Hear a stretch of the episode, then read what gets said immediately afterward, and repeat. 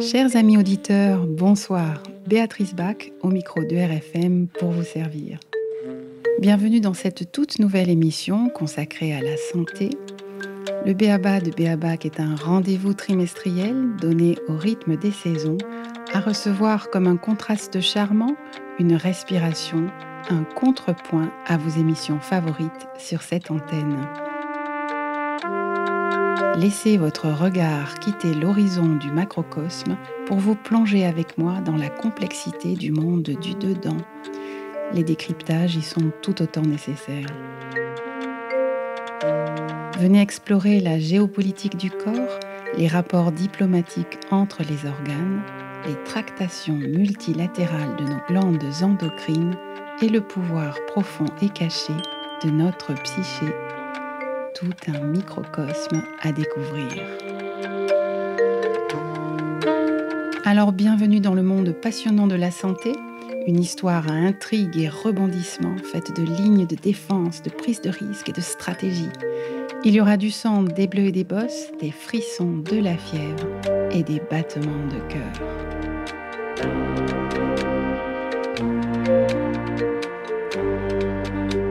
Et pour cette deuxième émission, nous accueillons aujourd'hui Sylvie Beljanski pour son livre Gagner la lutte contre le cancer, la découverte dont la République n'a pas voulu. Sylvie Beljanski, bonjour. Bonjour. Merci d'avoir accepté l'invitation de RFM. Alors, vous êtes la fille du docteur S-Sciences Mirko Beljanski. Vous êtes en France pour la promotion de votre livre, déjà paru en anglais, avec un bon sous-titre également, The Epic Journey Towards a Natural Cure. Ce titre met un peu moins l'accent sur le versant politique qui concerne en premier lieu la France et plus sur l'aspect thérapeutique. Mais dans cette émission, les deux nous intéressent. Avant de vous laisser la parole, je voudrais dire que votre livre se lit d'une traite, il est captivant, vous le rendez vivant, il restitue la vérité en citant évidemment d'innombrables sources que les lecteurs trouveront en annexe. Il est constitué de faits, cela va des découvertes de votre père dans le cadre de la recherche fondamentale qu'il menait jusqu'à la fondation que vous avez créée aux États-Unis pour poursuivre son travail. Ça se lit comme un polar, il en a tous les ingrédients, l'intervention du GIGN, euh, les rivalités des vengeances, des manipulations, du mensonge, des réseaux de puissants qui agitent les ficelles, les luttes d'influence et la pas du gain, évidemment. Sauf qu'il s'agit d'une histoire vraie, la vôtre. Alors pour commencer, est-ce que vous voudriez bien vous présenter pour nos auditeurs? Eh bien, merci Béa pour euh, cette introduction très complète.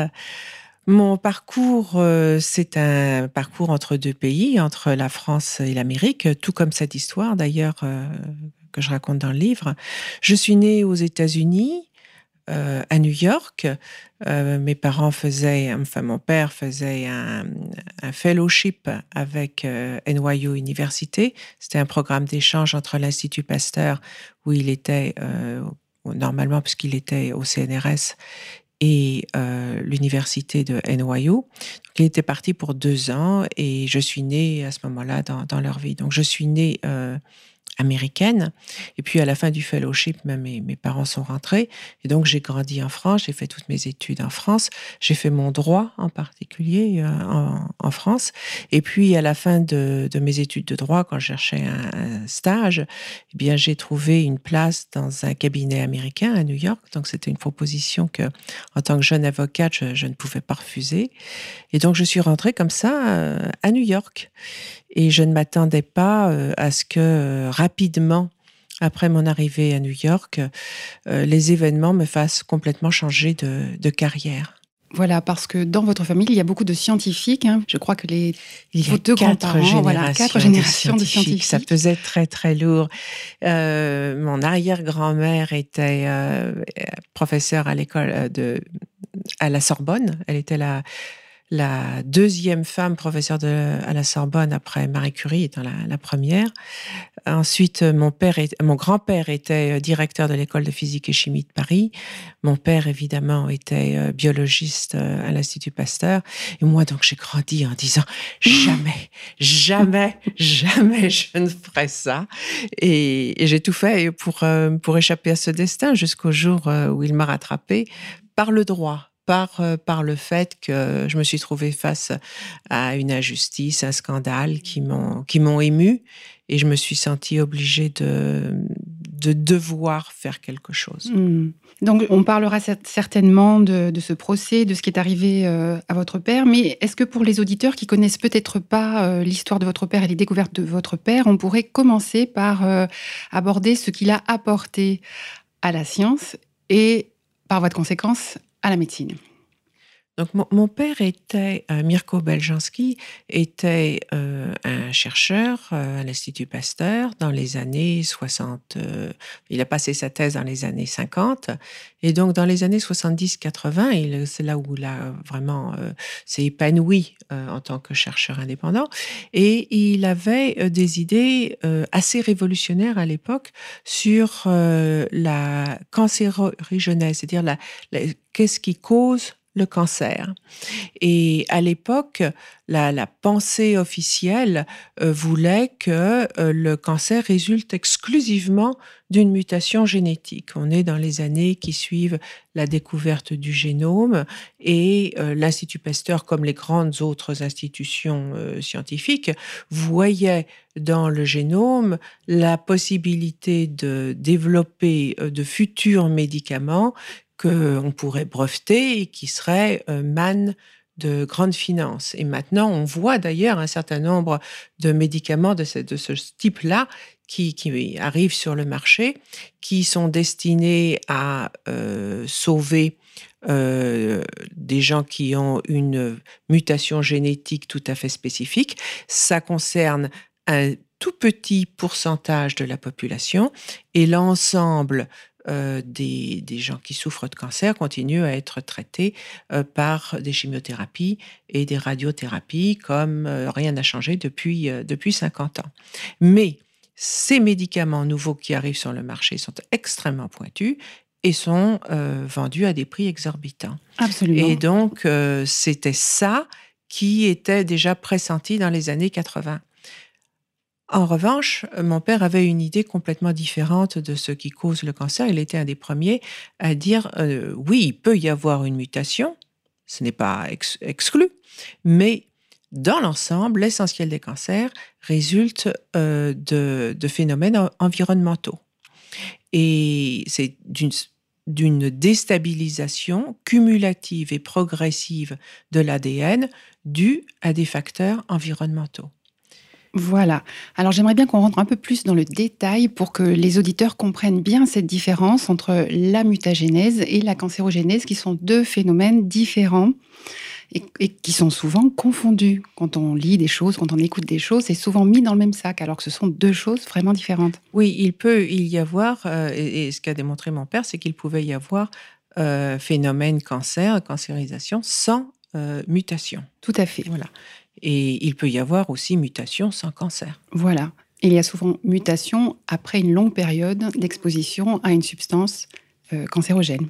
Éventuellement, éventuellement. Mais il peut y avoir euh, une cancérisation sans mutation mhm. tout à fait après une exposition prolongée à un cancérogène. En fait, euh, ce que mon père a, a, vu, a observé, c'est que dans toutes les espèces, qu'il s'agisse de plantes, d'animaux, d'humains, toutes les cellules cancéreuses se présentent de la même façon. Leur ADN est distendu au point que les liaisons d'hydrogène qui sont censées euh, retenir entre elles les, deux brins d'ADN sont cassées. Et à ce moment-là, les hormones de réplication ont directement accès au site de réplication et c'est là que le phénomène de duplication de l'ADN s'emballe de façon euh, anarchique et euh, non régulée. Donc c'est là qu'il y, a un phénomène cancer. Donc il a eu l'idée de se dire, eh bien euh, peut-être qu'on peut trouver des molécules qui vont avoir spécifiquement l'aptitude de reconnaître ces molécules dont l'ADN est, différencié et d'en bloquer sélectivement la duplication. Et donc, il avait mis au point un petit test qui s'appelle l'oncotest et qui permet de mesurer le degré de déstabilisation de l'ADN. Donc, euh, par, par euh, induit par certaines molécules. Donc, c'est un petit peu une façon de tester des molécules pour savoir si elles ont un potentiel cancérogénique ou pas. Voilà, donc pour ce test, euh, c'était quelque chose quand même d'assez révolutionnaire parce qu'il existait un test, un autre test euh, qui était plus long, je me rappelle plus du nom. Le, test d'âme, qui d'ailleurs euh, continue à être utilisé, par les laboratoires et qui est plus, qui, teste plus pour les mutations. Voilà. D'ailleurs, que les, les, vraiment les cancérogènes. Là, c'est un test qui est vraiment spécifique de l'emballement euh, du, rythme de la du synthèse de l'ADN cancer. Donc ce que les auditeurs doivent comprendre, c'est qu'avec cet ancien test, le test de Ham, on pouvait avoir de faux positifs dans la mesure où une substance pouvait être euh, décrétée comme inoffensive parce qu'il n'y avait pas de problème de mutation génétique, mais elle pouvait tout à fait avoir un potentiel d'emballement et un potentiel cancérogène, comme par exemple euh, des colorants dans l'alimentation, euh, des cosmétiques, éventuellement des substances médicamenteuses. Tout, tout à fait, c'est un test qui est beaucoup moins rigoureux et donc bien sûr il est préféré par l'industrie parce que si on retirait euh, du marché euh, tous les produits que le, l'oncotest aurait pu marquer du, doigt, eh bien, euh, ça aurait fait très mal pour, pour l'industrie. Mais c'est pour ça, quand, quand, mon père a pris son brevet à, l'époque, personne ne s'est intéressé à ce brevet, qui est d'ailleurs tombé dans le domaine public, sans qu'aucune université reprenne et aucun, aucun laboratoire développe ça. C'était hmm. trop, trop sensible euh, euh, pour, pour, pour, être accepté par l'industrie. Par Mon père pensait naïvement que euh, les, les, les, les, industriels se précipiteraient pour retirer les produits dangereux de leurs produits, les, molécules hmm. dangereuses de leurs produits, en, dès qu'ils sauraient qu'il y avait un risque que leurs produits puissent être dangereux. Et en fait, je crois qu'il était très naïf. Il pensait que tout le monde avait son, son éthique à lui. Mais euh, ça arrivera peut-être parce que c'est quand même les acheteurs qui font la loi et les acheteurs maintenant, les acheteuses surtout de produits de beauté, etc., font très attention à ce qu'elles achètent. Euh, le, problème, c'est que l'oncotest n'existe plus. Euh, il fallait pour pouvoir comparer l'ADN cancer et l'ADN sain, il fallait avoir accès à des ADN, à ces ADN. Mais mes parents avaient constitué avec euh, l'amitié euh, d'un certain nombre de chirurgiens, toute une banque de données de tissus sains et cancéreux. Donc, ils avaient euh, dans un, énorme congélateur des bouts de, de rats cancéreux, des bouts de rats sains, des bouts de poumons cancéreux, des bouts de poumons sains, etc., etc. Et quand le GIGN est venu en, le 9 octobre 96, ils ont débranché le frigo. Donc, c'était tout ça a été, tout ce savoir a été perdu. Euh, et il n'est pas possible maintenant, de nos jours, euh, euh, de reconstituer une telle banque de données. Donc c'est un peu comme si on avait mis le feu à la bibliothèque d'Alexandrie. c'est un savoir qui est pratiquement perdu, même s'il n'est pas théoriquement perdu, puisque le brevet a été pris et donc cette connaissance est préservée sur papier. D'accord. Donc tous les travaux qui ont été repris dans les universités américaines n'utilisent pas l'oncotest. Elles n'utilisent pas l'oncotest. Euh, il y a d'autres façons maintenant. Euh, elles sont plus longues, plus coûteuses, etc. C'était un, test très simple, euh, très très économique, qui aurait pu permettre, par exemple au niveau européen, de, tester rapidement beaucoup de substances et pour pouvoir les autoriser ou les non autoriser avec d'une façon simple et scientifique. mais et, économique. Euh, mais non, tout ça, euh, tout ça n'existe plus. Mais il existe d'autres moyens maintenant de, tester si une molécule a, des effets cancérogènes. Donc maintenant, nous avons euh, pu travailler effectivement dans le cadre de la Fondation Beljanski depuis les 20 dernières années avec des tas d'universités et confirmer le caractère anti cancérogène de certaines substances, parce que le test peut être retourné. Il peut être utilisé pour détecter des molécules qui ont un, pouvoir cancérogène, mais aussi pour identifier des molécules qui auraient un pouvoir spécifiquement anticancérogène, qui reconnaîtraient ces molécules dont l'ADN est déstabilisé et en bloquerait la duplication sans toucher aux cellules saines. Voilà, donc moi, ce qui m'avait passionné en regardant tous ces graphiques dans tous les livres que j'ai pu lire, c'était de voir qu'il y avait donc ce graphique avec à la fois la courbe pour l'ADN sain, à la fois la courbe pour l'ADN euh, cancéreux, et que justement l'intelligence était de trouver les substances qui inhibaient l'ADN cancéreux, mais qui stimulaient l'ADN sain. Et c'est ce qui n'existe pas. Donc, ailleurs. Donc, euh, mon père a, a identifié à l'époque euh, un certain nombre de, molécules qui ont un potentiel anticancer. Il s'est euh, concentré sur deux d'entre elles qui lui semblaient avoir des, propriétés particulièrement remarquables, mais il y en a, il y en a d'autres. Et récemment, on a découvert euh, un, papier avec écrit de, sa main où il y a écrit le nom de quatre types de thé vert qui ont, et à côté, il a écrit très très anti-C. Donc, connaissant mon père, euh, on peut imaginer bien que c'est anticancéreux. Et donc, il y a euh, plus que deux molécules qui ont de telles propriétés. On, on, aimerait savoir, euh, on aimerait savoir évidemment s'il y en a d'autres et, plus facilement plus accessibles que le paupéra et le revolfia vomitoria. Voilà, mais ça c'est extrêmement positif dans la mesure où beaucoup de traitements euh, chimiothérapie classique inhibe tout type de cellules. Et c'est bien le problème. Donc c'est pour souligner auprès de nos auditeurs l'approche la, extrêmement différente de ces molécules naturelles qui sont capables de faire effectivement la différence entre les cellules cancéreuses et les autres. Oui, et comme euh, elles, font la différence, eh bien elles ne sont pas toxiques du coup. Parce que si vous n'avez pas une molécule cancéreuse, eh bien ces, ces petites molécules euh, spécifiques ne vont pas s'approcher de, des, molécules saines, vous allez éliminer le produit en quelques heures sans toxicité et sans effet secondaire. Mhm. Et j'imagine le nombre de substances que votre père a testées. Est-ce qu'il y avait des molécules de synthèse également? Puisque quand même, on, sait que les, les, hormones de synthèse prises en, en, quantité non physiologique aussi ont des, un pouvoir cancérogène.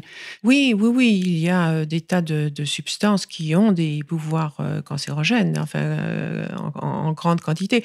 En particulier, il avait testé euh, euh, enfin, certains produits euh, à certaines doses peuvent se comporter comme des cancérogènes. Par exemple, il avait testé que la vinblastine, qui est une chimiothérapie, à certaines doses peut se comporter comme un cancérogène. De même, la testostérone, qui évidemment à dose physiologique normale n'est pas pas un cancérogène, dans certaines circonstances peut se comporter comme un cancérogène. C'est pour ça quand les hommes ont un cancer avancé de la prostate, bien on on supprime leur, testostérone et, ça euh, réduit, ralentit le cancer. Mmh. Mais ce que je voulais savoir, c'est si votre père avait remarqué que c'était la chimie de synthèse qui, par sa toxicité, euh, était à l'origine d'un pouvoir cancérogène, ou s'il y avait des molécules de synthèse qui étaient innocentes, entre, guillemets. Il, y a tout. Euh, il y a des molécules de synthèse qui sont euh, totalement, totalement, neutres, absolument. Très bien. il en a listé d'ailleurs un certain nombre riboflavine, acide salicylique, ce genre de choses sont, neutres. Euh, vous avez des, molécules toxiques euh, comme euh, qui sont les défoliants par exemple. Donc elles inhibent l'ADN cancer, c'est très bien, mais également l'ADN sain. Donc à ce moment-là, il n'y a plus de vie possible. C'est la fin de toute duplication. Donc ça, on n'en veut pas. et il y a certain, certaines molécules, mais il s'était essentiellement intéressé aux molécules naturelles. Il s'était dit, euh, si la nature a créé des cancérogènes, elle a aussi créé des anticancérogènes. Et il a euh, trouvé euh, au, au moins, donc maintenant on sait, au moins six molécules qui ont un pouvoir anticancéreux sélectif. Très bien. En relisant la fiche de votre père sur Wikipédia, sur l'oncotest, voici ce qui est écrit. En 1976, il met au point l'oncotest qu'il présente en 1979 comme une méthode rapide, économique et efficace permettant de détecter des tissus carcérogènes. Il me semble que c'est un peu inexact comme formule. Oui, en effet, ce ne sont pas des tissus, ce sont c'est le potentiel carcinogénique de certaines molécules. Voilà. Donc, bon, la fiche Wikipédia est quand même très à charge. Alors, on, a, on peut relever que maintenant, euh, les 133 publications de votre père y sont rétablies. En tout cas, sur le Wikipédia français. Oui, oui, oui. Sur le Wikipédia anglais, il continue à être odieux. On se demande pourquoi d'ailleurs. Euh, enfin, j'espère qu'à la longue, euh, la, vérité fera jour. Mm. Alors, à propos de ces expérimentations, euh, sur ce site-là, euh, l'expérimentation de l'Apéronie, de l'hôpital de l'Apéronie près de Montpellier, est quand même euh, pointée du doigt, comme un peu avec beaucoup de travers, etc. Et on lit que c'est sur la base de deux cas. Ah non, non, non, pas du tout. C'était un nombre assez conséquent de de, cas, euh, c'était des séropositifs qui euh, ont été suivis pendant un an. Euh, c'était un, un, essai clinique qui avait été validé par le comité d'éthique de l'hôpital dans des conditions tout à fait normales. les résultats étaient excellents.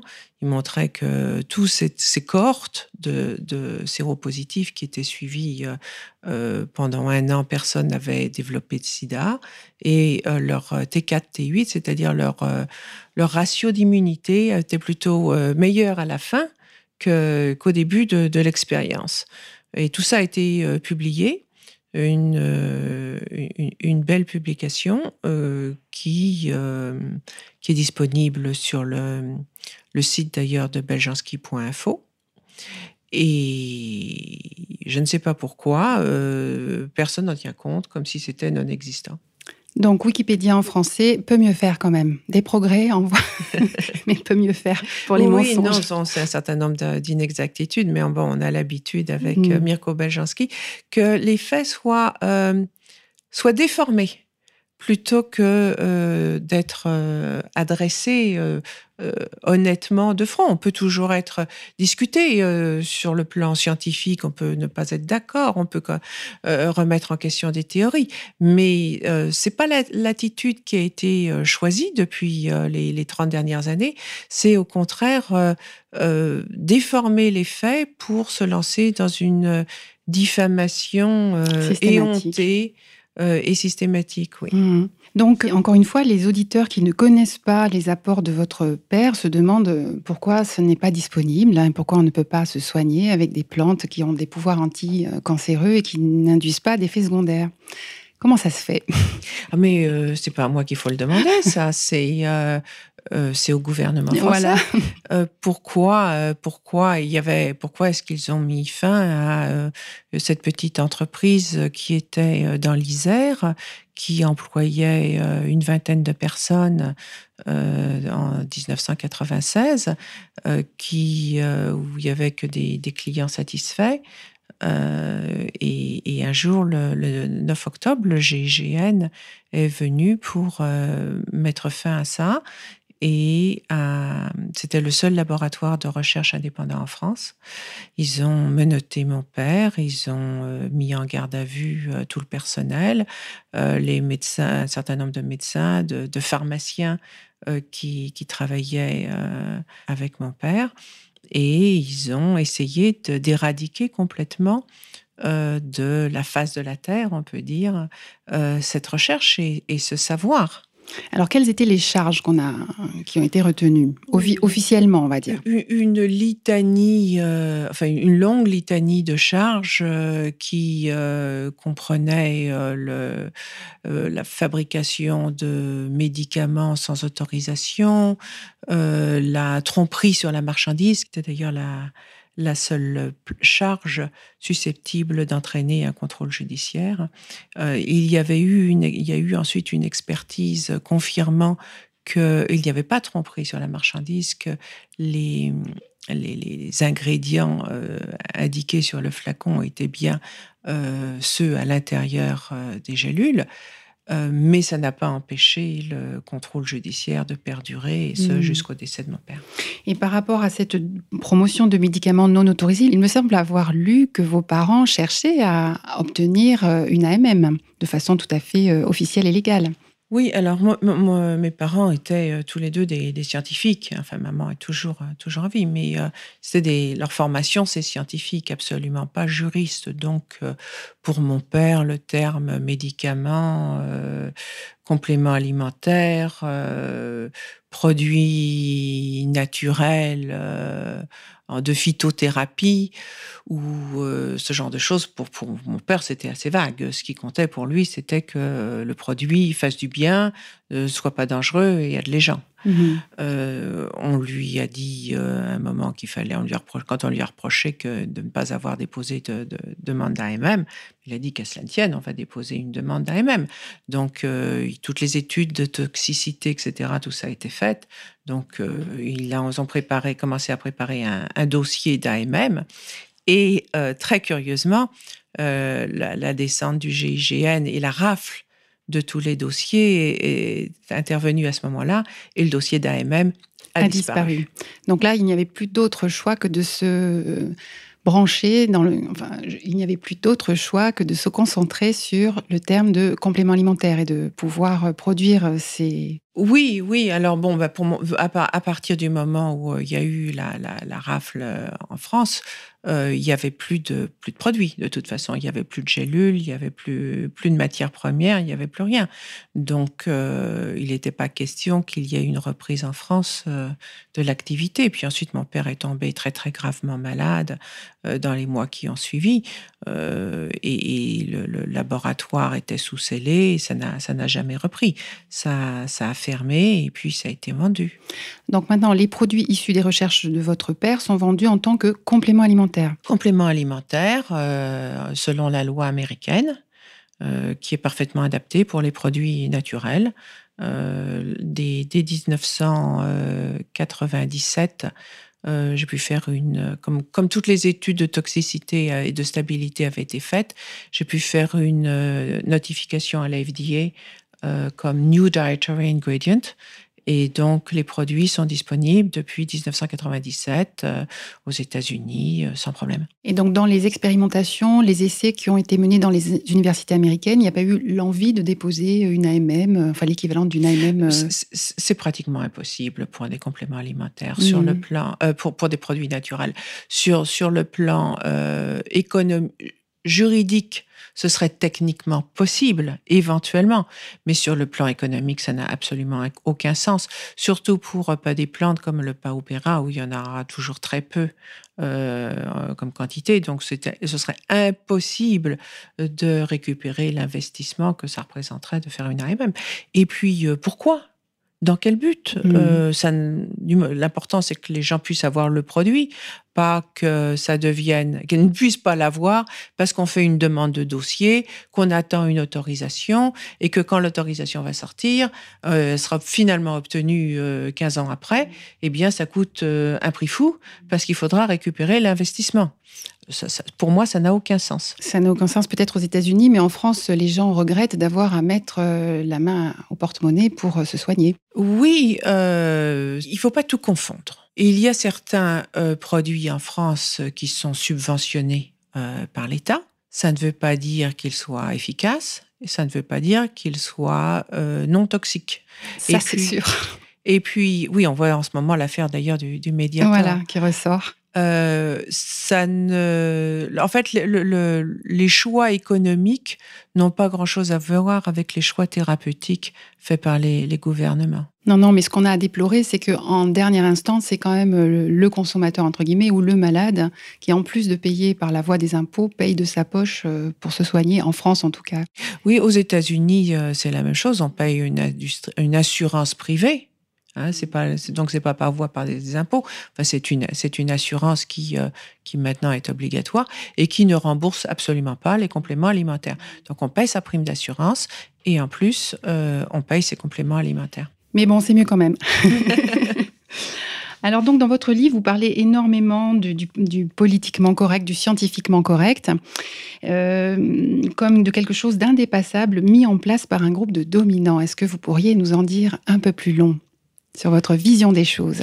Oui, euh, et je pense que c'est pas simplement euh, dans la science. Malheureusement, dans la science, ça présente un, effet de frein notre, à, notre, avancement considérable.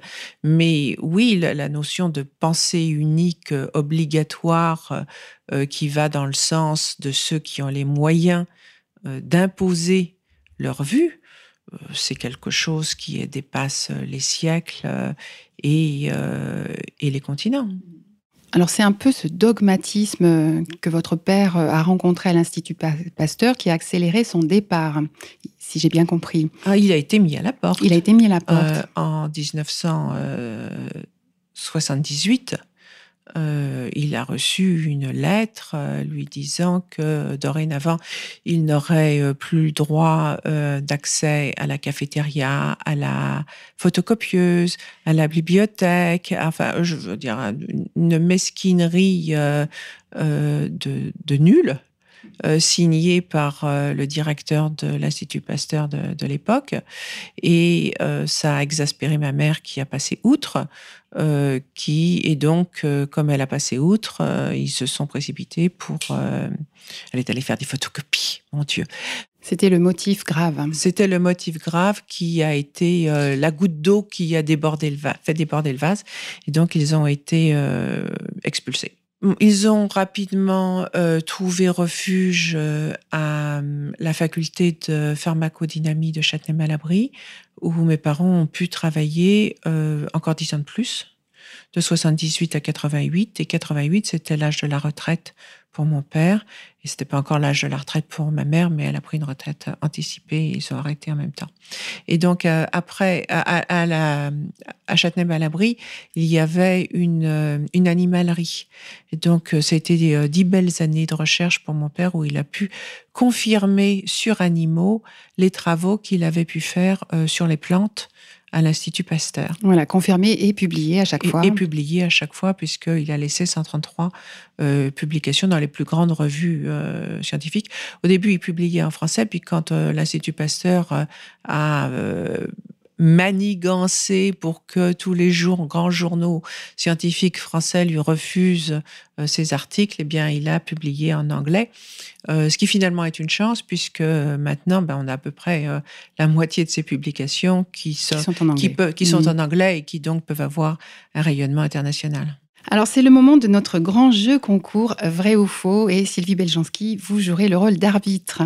Les mensonges ont la vie dure puisqu'ils continuent d'être véhiculés encore de nos jours. Hein, chers auditeurs, vous allez pouvoir participer depuis chez vous. Je vous propose d'écouter des extraits d'une émission de France Télévisions de 2013. Vous reconnaîtrez la voix du médecin animateur vedette des émissions Santé Grand Public, Michel Simès. La chronique est d'Éric Lemasson et s'intitule Beljanski héros ou escroc. On écoute le premier extrait. Donc Eric, euh, l'affaire Beljanski, elle porte le nom d'un biologiste qui, dans les années 80-90, euh, a mis au point des médicaments contre le cancer et le sida qui furent interdits en France, ces traitements. Donc, médicaments interdits en France, est-ce que c'est vrai? Alors, euh, non et non. ce ne sont pas des médicaments. Euh, et ensuite, euh, interdit en France, non. Là, une interdiction, c'est un acte administratif euh, sur lequel il peut, qui doit être publié et qui ouvre des voies de recours. Et ça n'a jamais existé. Merci. En revanche, j'ai lu dans votre dernier livre que vous citez l'Agence fédérale belge des médicaments et des produits de santé, qui en 2013 avait affirmé, je cite, le PAO Pereira n'est pas suffisamment caractérisé pour qu'on garantisse la qualité et l'innocuité des préparations commerciales. Et vous écrivez, ce service a usé de son autorité légale pour promulguer une interdiction nationale de la vente et de la distribution de cette plante. Est-ce que vous pouvez expliquer cet abus pur et simple? Alors là, je dirais non et oui. Euh, oui, euh, la Belgique a euh, promulgué une interdiction de commercialisation de cette plante sur tout le territoire belge. Et non, il n'est pas exact de dire qu'il n'y a pas de méthode de caractérisation de cette plante.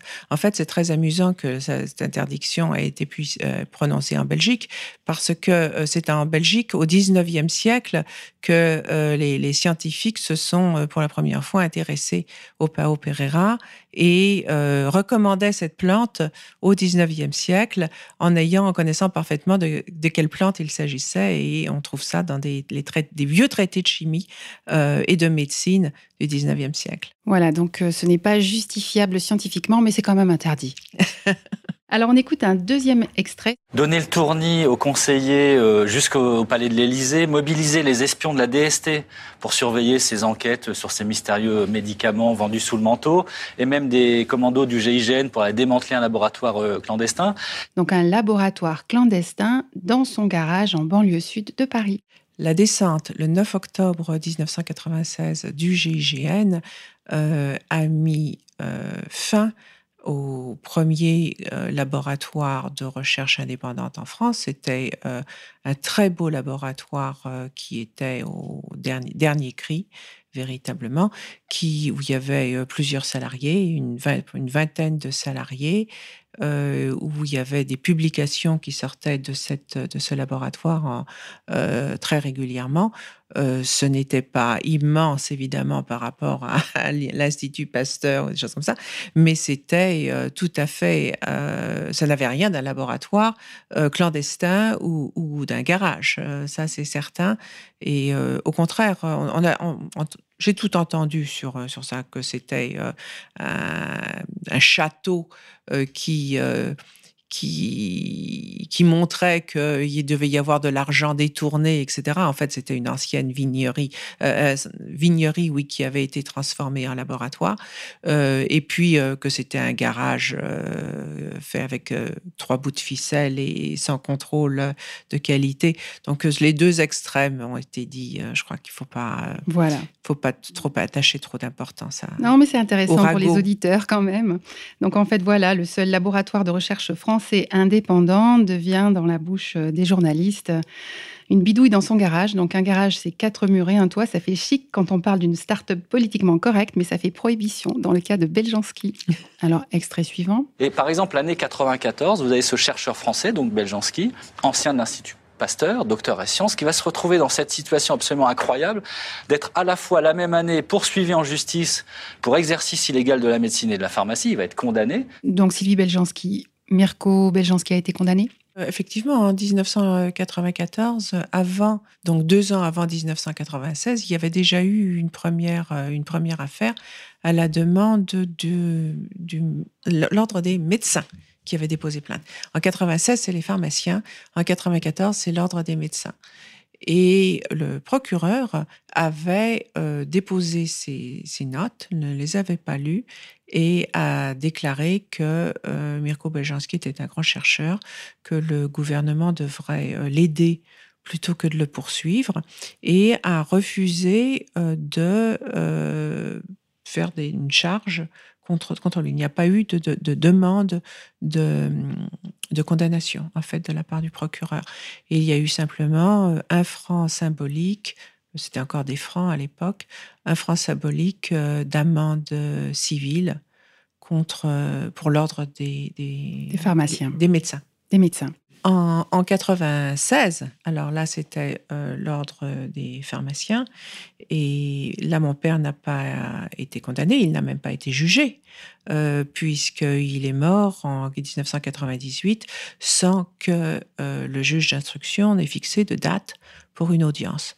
Donc, eh bien, le, la réponse est non. La, réponse est non et il est mort euh, innocent puisqu'il n'a même pas été jugé. Donc on passe à autre chose. Beaucoup de produits naturels ont servi d'amorce à l'élaboration de médicaments, y compris en cancérologie, la pervenche ou l'if. Mais quand on parle des produits Belchansky, voici ce que cela donne. Les vertus de certaines plantes et notamment, alors ça porte le nom commun de poirier du Brésil, ça fait pas très sérieux. C'est un extrait qui est plutôt amusant, cela ne prête pas trop à conséquence à la différence de l'extrait suivant. Alors l'autre façon de voir, c'est celle de la communauté scientifique. Pour elle, il n'y a pas de, pas de, juste milieu. Beljanski est un charlatan. Oui, et euh, d'ailleurs, euh, dans le meilleur des cas, on dit que c'est un imposteur, et dans le pire des cas, euh, on dit que c'est un escroc.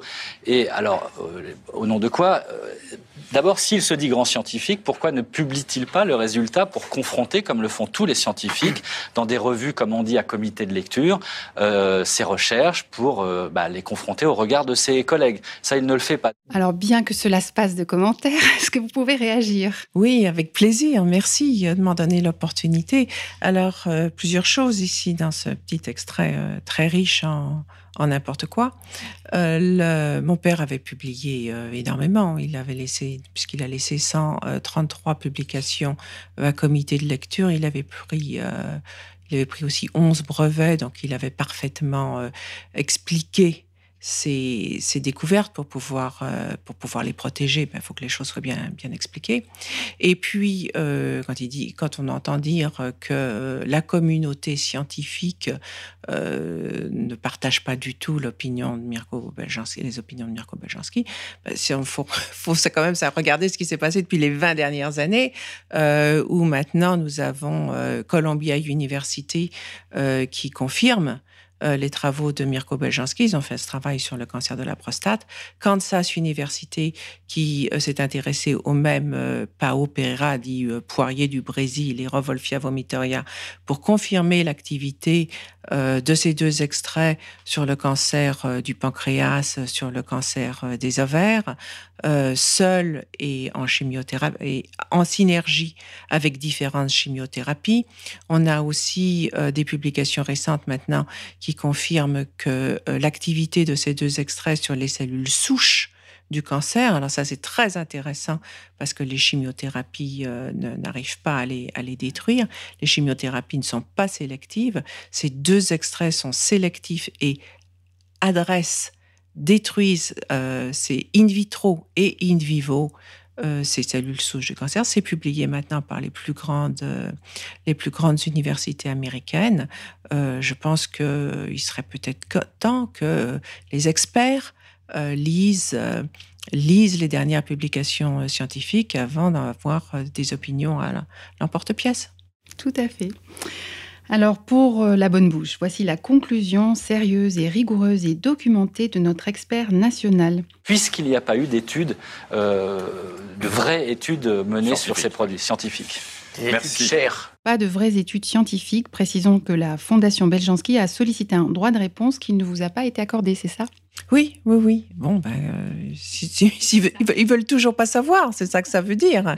Euh, si ça leur permettra de, ne pas avoir à euh, regarder la réalité en face et les faits tels qu'ils sont, parce que les publications maintenant de la Fondation, enfin, qui ont été faites en partenariat avec la Fondation, euh, il y en a maintenant une, vingtaine, et elles sont plus belles les unes que les autres. Euh, elles ont été faites par des grandes universités.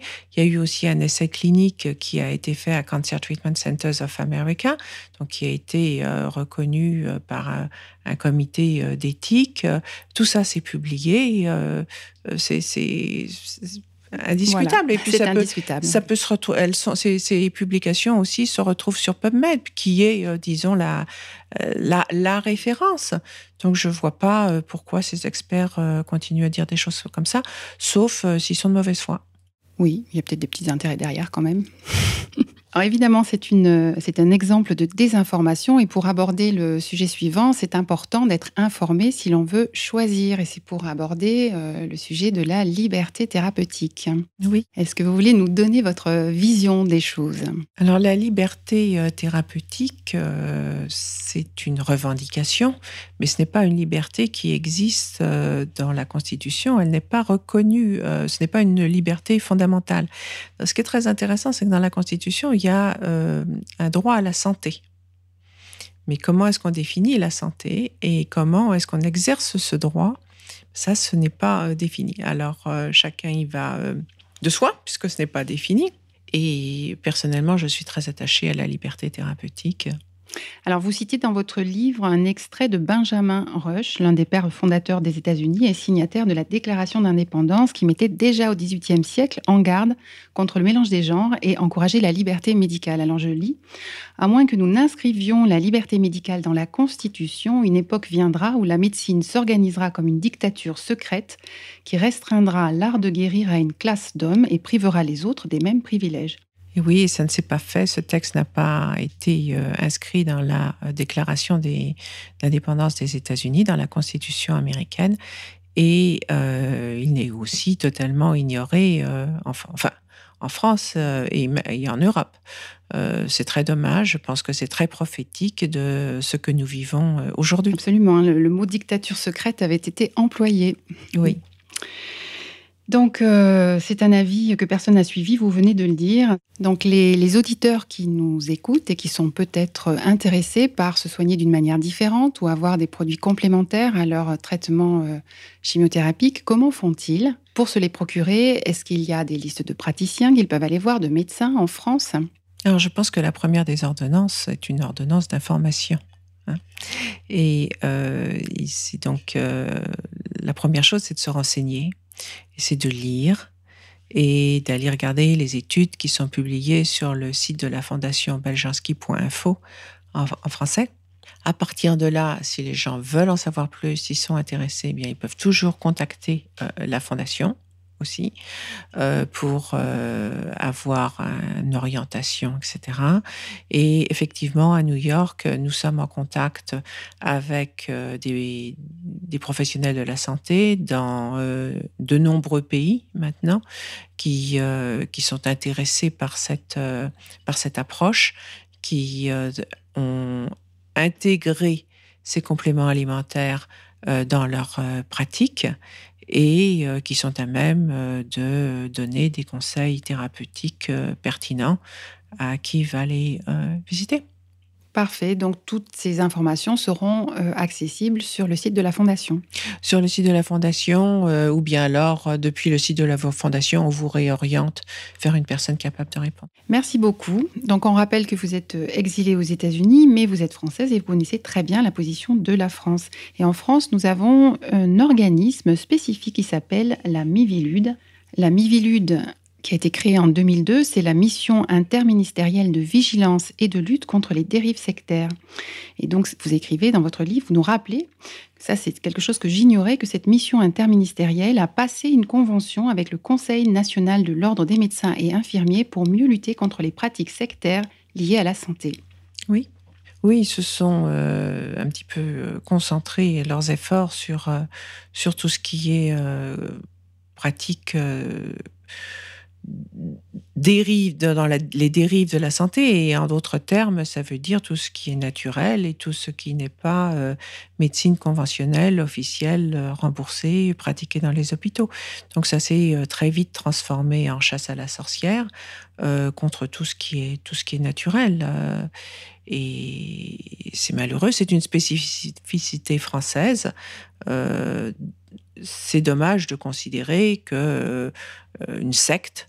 effectivement, je comprends très bien qu'il faille euh, protéger les gens contre les abus, des abus sectaires, mais euh, ça n'a rien à voir avec un intérêt pour le développement personnel, pour des approches plus douces et plus naturelles de traitement. Il faut euh, se souvenir que jusqu'au 19e siècle, euh, il n'y avait de médecine que naturelle.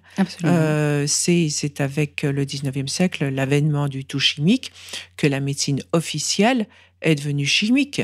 Est-ce qu'elle en est meilleure pour autant?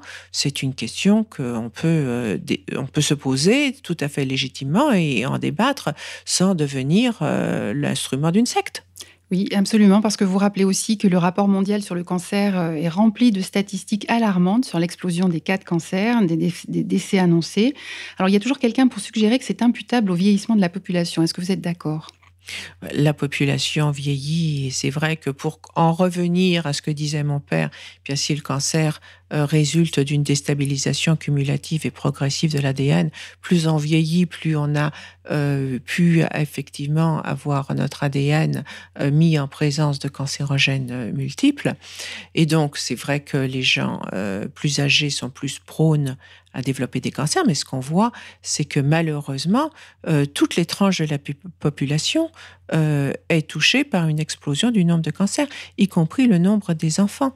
Donc là, ce n'est pas simplement une question de vieillissement, euh, il y a quelque chose de beaucoup plus grave euh, qui se passe. Et puis je dois dire que euh, il n'y a pas que le cancer, on a aussi en même temps que l'explosion des cancers qui touche, disons là, en gros, la population adulte. On a une explosion de l'Alzheimer et autres maladies dégénératives euh, chez, chez les anciens. Et puis, on a une explosion d'autisme chez les enfants. Donc, euh, on peut se demander si ces maladies euh, ne sont pas en fait des formes multiples de d'un rejet de la l'excès de, de toxicité de notre environnement. Tout à fait. Alors, on connaît les produits Beljanski pour le cancer, le sida, mais est-ce qu'ils sont aussi efficaces? Ils peuvent servir de prévention pour toutes ces pathologies que vous venez de citer, qui sont des pathologies de civilisation euh, je ne pourrais pas euh, vous dire, nous n'avons pas fait des, recherches euh, sur tout. ce que mon père avait vu, donc, c'est que le Pao Pereira a aussi un effet antiviral, d'où cet essai clinique qu'il avait pu faire à l'hôpital La Péronie à mhm. Montpellier sur, sur le sida. Et cet essai clinique venait lui-même couronner un certain nombre d'études qu'il avait fait en tant que le Pao Pereira pouvait être intéressant dans des cas de grippe, d'herpès, de, euh, et autre chose comme ça. Et puis, euh, il avait aussi constaté que le Revolfia vomitoria euh, pouvait être un très bon régulateur hormonal. il, avait, il avait aidé un certain nombre de couples à concevoir et à avoir mhm. des bébés en donnant du, du Revolfia à la fois au papa et à la maman. Euh, et ça, marchait très bien. C'était une de ses grandes, fiertés. Il adorait. Il avait un mur avec plein de photos de bébés. Il était, ça le rendait très, très fier, très heureux. Euh, mais euh, non, toutes les autres maladies, malheureusement, elles n'ont pas, pas pu être étudiées. Et donc, je ne me permettrai pas de, d'extrapoler. Ceci dit, nous avons un certain nombre de médecins qui ont rapporté que, en cas d'autisme, les petits fragments d'ARN accompagné d'une bonne détoxification, euh, pouvait présenter des résultats encourageants.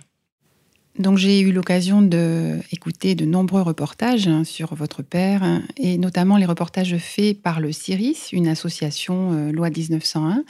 Et j'encourage tous les auditeurs à écouter les nombreux témoignages de ces personnes qui ont choisi soit l'association entre la chimiothérapie et l'approche Beljanski, soit l'approche Beljanski seule, au nom de la liberté thérapeutique. Donc, quel était le but de cette association CIRIS? Alors, l'association CIRIS a été euh, fondée dans les années 80 euh, euh, pour, parce qu'il y avait des malades qui voulaient que mon père continue ses recherches après, euh, après 1988, quand il a atteint l'âge euh, officiel de, la retraite, et euh, il voulait continuer à bénéficier des produits. Donc, ils ont en fait créé ce beau laboratoire pour, pour, mon père, et puis autour de là, de ça, il y avait toute une association de malades qui, qui, donnait de, l'argent pour que ça continue, pour, soutenir cette association et pour aider à maintenir ce laboratoire.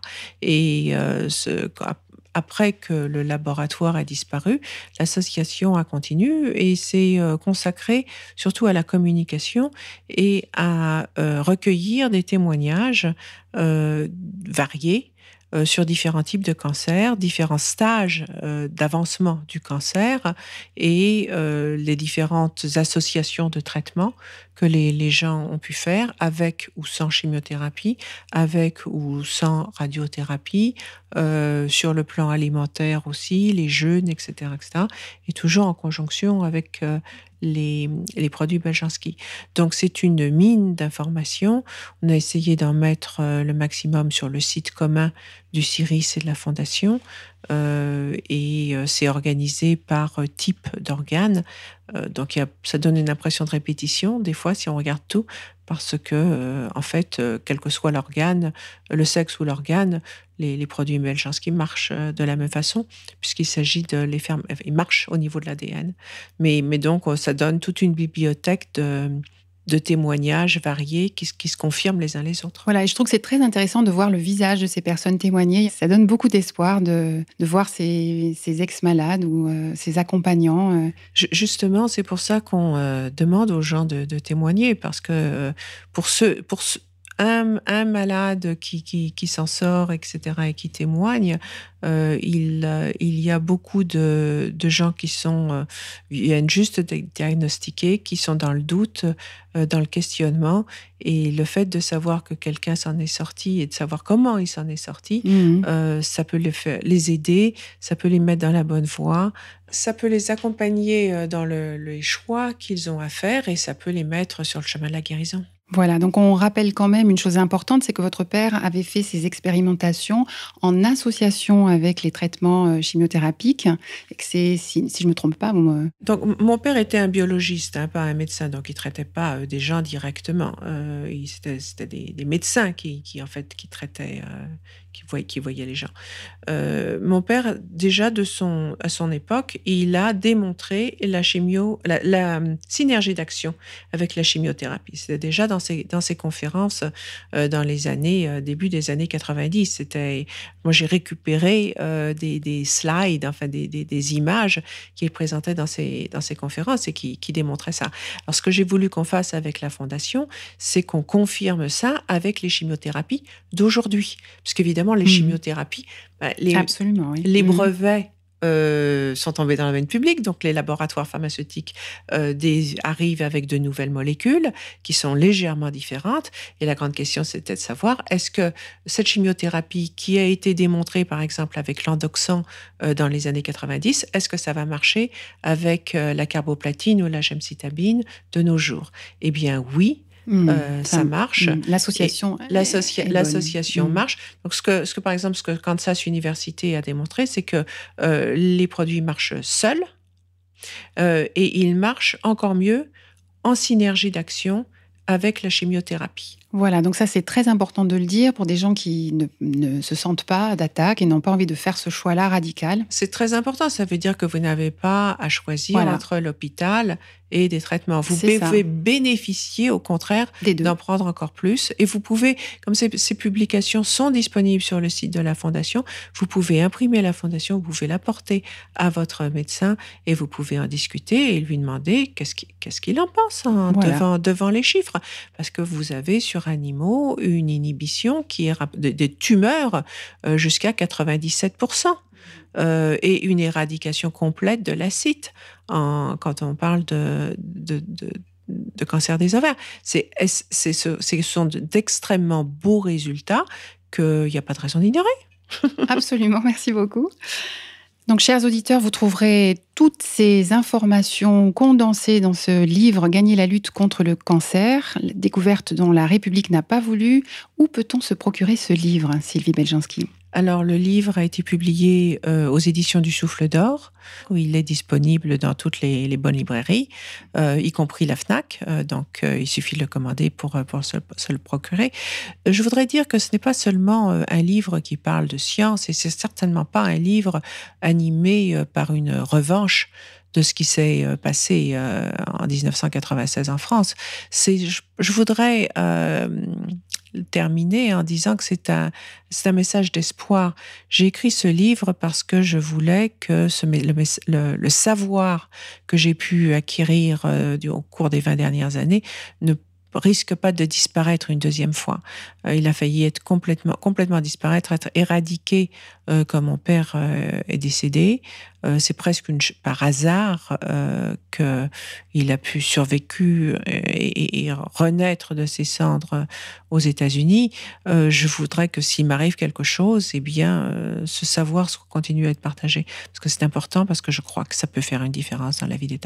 Absolument, et ce livre est très complet parce qu'il est très personnel. Vous y parlez beaucoup de vous, de votre cheminement, mais l'essentiel de ce qu'on a à savoir pour mieux se soigner, de l'héritage de votre père Mirko Beljanski y est. Donc c'est très intéressant. Et puis vous avez toutes ces, ces annexes qui sont passionnantes aussi. Je, ne suis pas une scientifique hein, de formation, je suis une avocate, donc j'ai écrit euh, l'histoire telle que je l'ai vécue. Voilà. En termes euh, et, je l'ai vécue comme une grande aventure.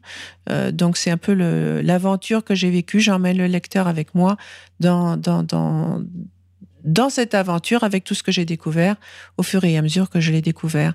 Et, j'ai voulu écrire un livre euh, facile à lire pour tout le monde. Ça s'adresse à tous ceux qui sont euh, concernés par le cancer et puis aussi à tous ceux qui peuvent se demander qu'est-ce qui arrive à une découverte quand, euh, qui a été financée par l'État quand les résultats ne plaisent pas à l'État. Voilà. Vous avez réussi à bien le faire. Sylvie Beljanski, merci infiniment d'être passée nous voir au studio de RFM. C'était un plaisir de vous recevoir. Tenez-nous au courant de l'actualité de la Fondation Beljanski. Nous ne manquerons pas de relayer. Merci beaucoup. Chers auditeurs, c'est la fin de cette émission. Je vous avais promis dans le générique des histoires, intrigues et rebondissements et vous avez, je pense, été servi avec ce voyage plus qu'épique au travers de Gagner la lutte contre le cancer, le livre de Sylvie Belchanski. J'espère que ce moment passé en la compagnie de Sylvie Belchanski a été pour vous aussi agréable qu'utile. C'était le cas pour moi. Tous vos messages sont les bienvenus. Vous pouvez me faire part de vos commentaires, remarques, suggestions et éventuellement questions à l'adresse santé en minuscule e-du6r.fr. Je vous donne rendez-vous pour la saison prochaine pour un nouveau numéro du Béaba de Béabac. Profitez des belles journées qui nous restent avant de sortir les chaussettes de laine et les gros pulls. On se retrouve en hiver. Prenez soin de vous, de vos familles et de vos proches. Soyons forts, restons unis et solidaires. Et souvenez-vous que même et surtout les révolutionnaires doivent veiller sur leur santé. Chin chin, chers auditeurs. À la prochaine.